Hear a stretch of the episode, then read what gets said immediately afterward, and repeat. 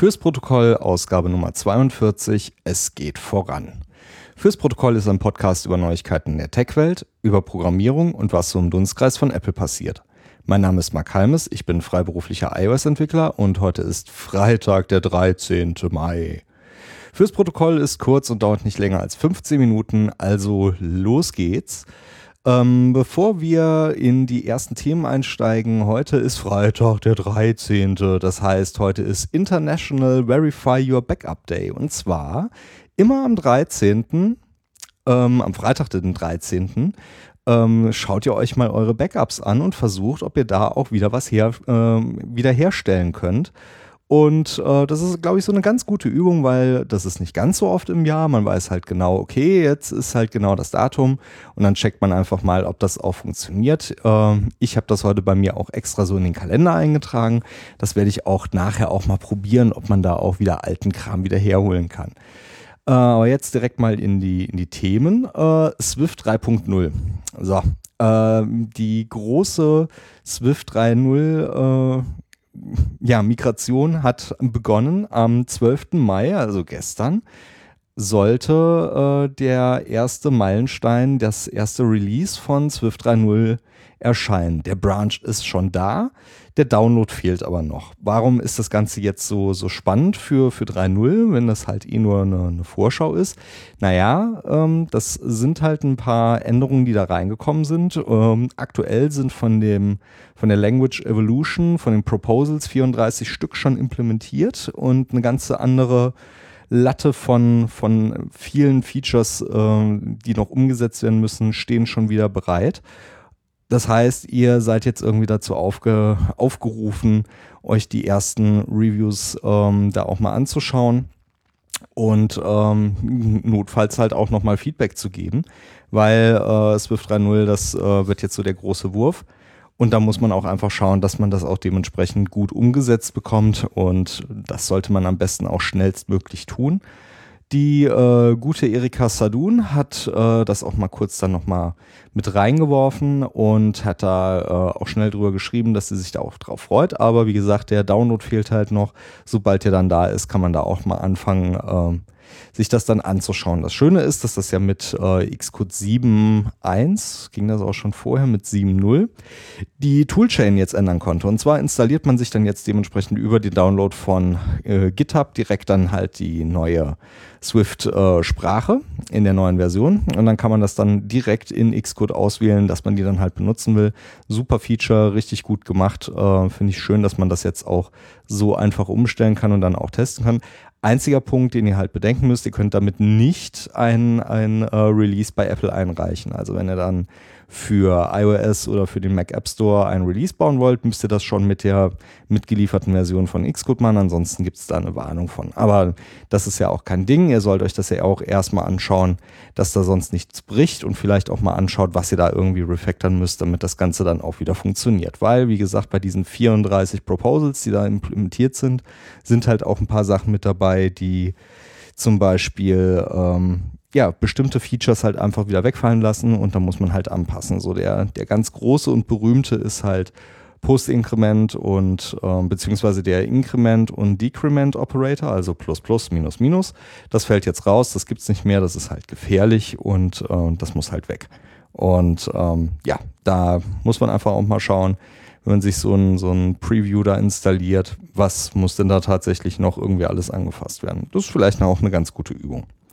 Dann gab es diese Woche auch noch eine schöne Ankündigung. CocoaPods ist jetzt in Version 1.0 erschienen und laut der Aussage der CocoaPods Maintainer ist es damit jetzt als stabil anzusehen und kann ab sofort auch produktiv genutzt werden. Für den einen oder anderen von euch wird das wahrscheinlich so ein bisschen Schmunzeln äh, ins Gesicht zaubern. Ähm, bei mir definitiv. Ich äh, habe das schon seit längerer Zeit produktiv im Einsatz, aber jetzt hat es halt auch den, den hochoffiziellen Segen der CocoaPods äh, Maintainer Gemeinde und da sind ein paar schöne Sachen mit dabei, aber ihr müsst halt ähm, da schon eine, eine, Migration eurer Podfile eventuell vornehmen. Da gibt es auch einen Guide zu, den findet ihr auch äh, in den Show Notes.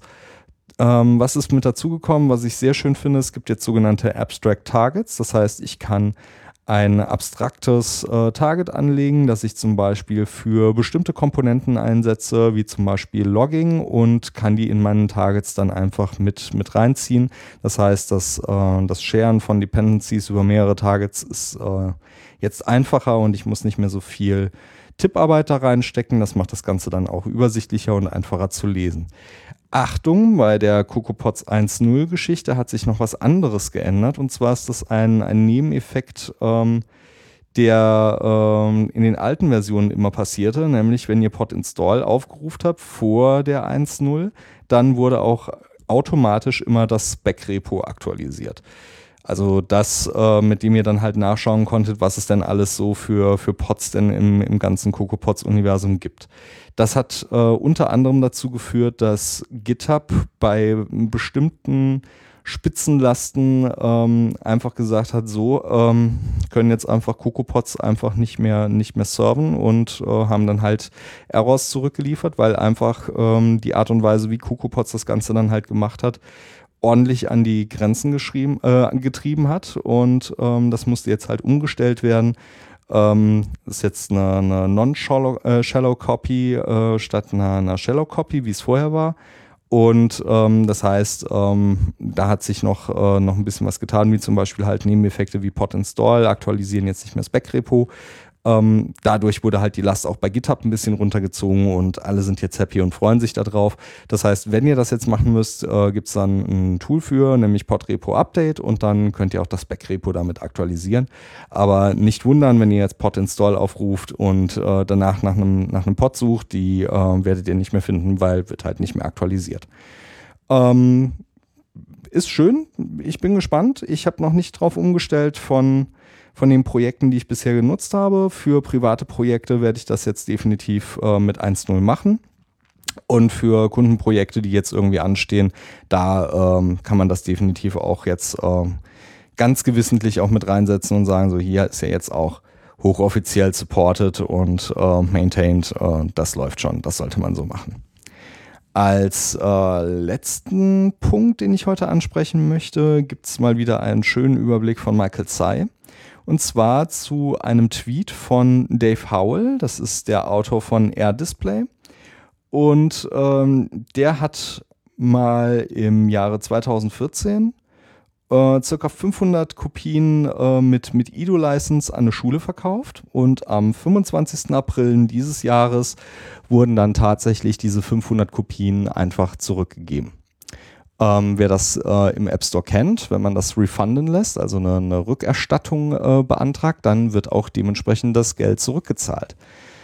Das heißt, äh, Dave Howell hat nach 18 Monaten einen Einbruch in seiner äh, finanziellen äh, Geschichte da gehabt und musste dann halt tatsächlich schauen, wie er das denn jetzt äh, um, umbrechen lässt.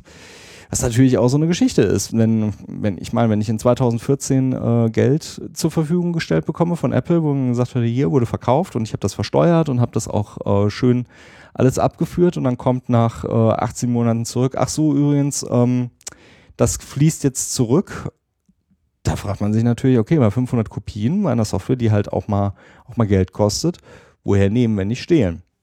Ähm, diese Tweets haben dann auch dazu geführt, dass äh, viele, viele Entwickler und äh, ja auch hochrangige Leute aus dem Apple-Universum, wie zum Beispiel Jim Dalrymple, sich dazu geäußert haben und das auch sehr, sehr ja, kritisiert haben, wie, wie so etwas denn sein kann.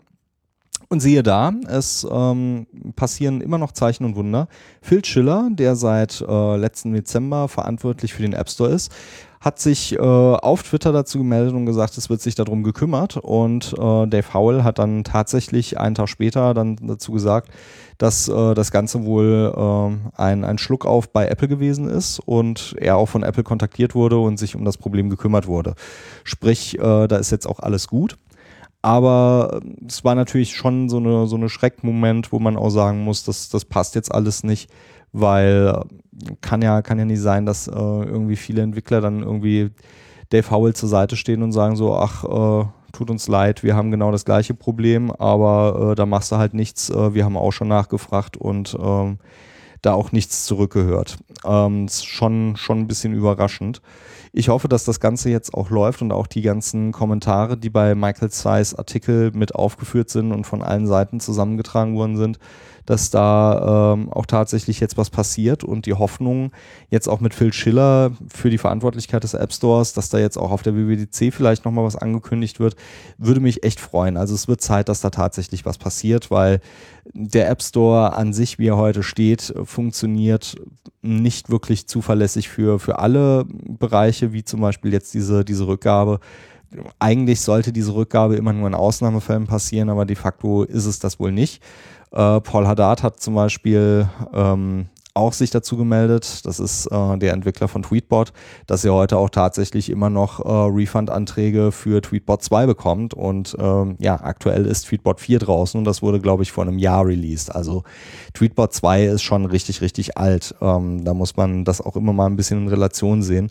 Das kann nicht sein, dass da wirklich immer gesagt wird, äh, okay, ähm, immer nur für den Kunden an der Stelle, das, das funktioniert halt nicht. Kann ich ein, ein Brot kaufen und drei Jahre später sagen, so, ach übrigens, ich habe das Brot hier, würde ich gern zurückgeben. Das ist halt irgendwann mal so die, die Haltbarkeit und äh, der, der Goodwill müsste dann auch mal ausgeschöpft werden. Das war Ausgabe Nummer 42 von Fürs Protokoll. Die Links zur Ausgabe findet ihr in den Shownotes oder auf www.protokollcast.de slash 42. Dort könnt ihr auch gerne einen Kommentar hinterlassen oder ihr schickt einfach einen Tweet an protokollcast auf Twitter. Wenn euch die Sendung gefallen hat, dann bewertet sie doch in iTunes und wenn ihr ein bisschen mehr Zeit habt, dann schreibt doch ein Review. Das hilft nämlich den anderen Hörern, einen Podcast zu entdecken und mit euren Reviews könnt ihr ihnen dann sagen, was euch gefällt. Fürs Protokoll, ich bin Mark Halmes, bis zum nächsten Mal.